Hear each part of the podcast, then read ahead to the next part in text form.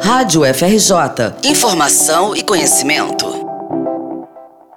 Pesquisas científicas, leis e documentos históricos sobre a saúde dos povos originários do Brasil disponíveis na web. A Biblioteca Virtual de Saúde dos Povos Indígenas promete dar visibilidade e facilitar a produção de conhecimento sobre o tema a partir de materiais acumulados ao longo de mais de 20 anos. A organizadora do projeto e coordenadora do grupo temático Saúde Indígena da Associação Brasileira de Saúde Coletiva, Abrasco, Ana Lúcia Pontes, fala sobre os objetivos da iniciativa. A construção da Biblioteca Virtual de Saúde dos Povos Indígenas, ela tem nos levado a alguns desafios. O primeiro é reunir materiais que estão dispersos, seja em órgãos governamentais, instituições acadêmicas, em pessoas que trabalharam com a área. O segundo esforço está sendo em fazer a catalogação desse material e especificar ele a partir do grupo étnico, na região e do tema, e apresentá-lo de uma maneira que seja fácil de ser acessada e localizada é, na internet. O acervo já está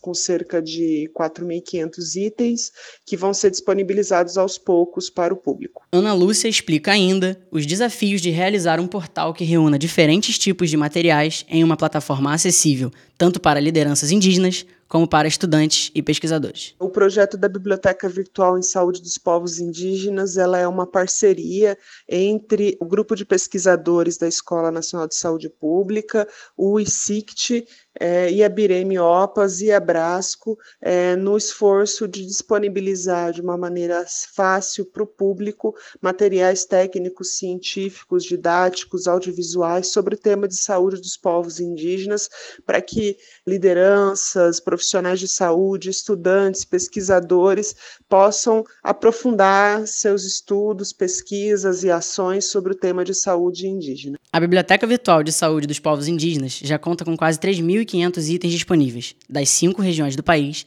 e abrange mais de 200 etnias.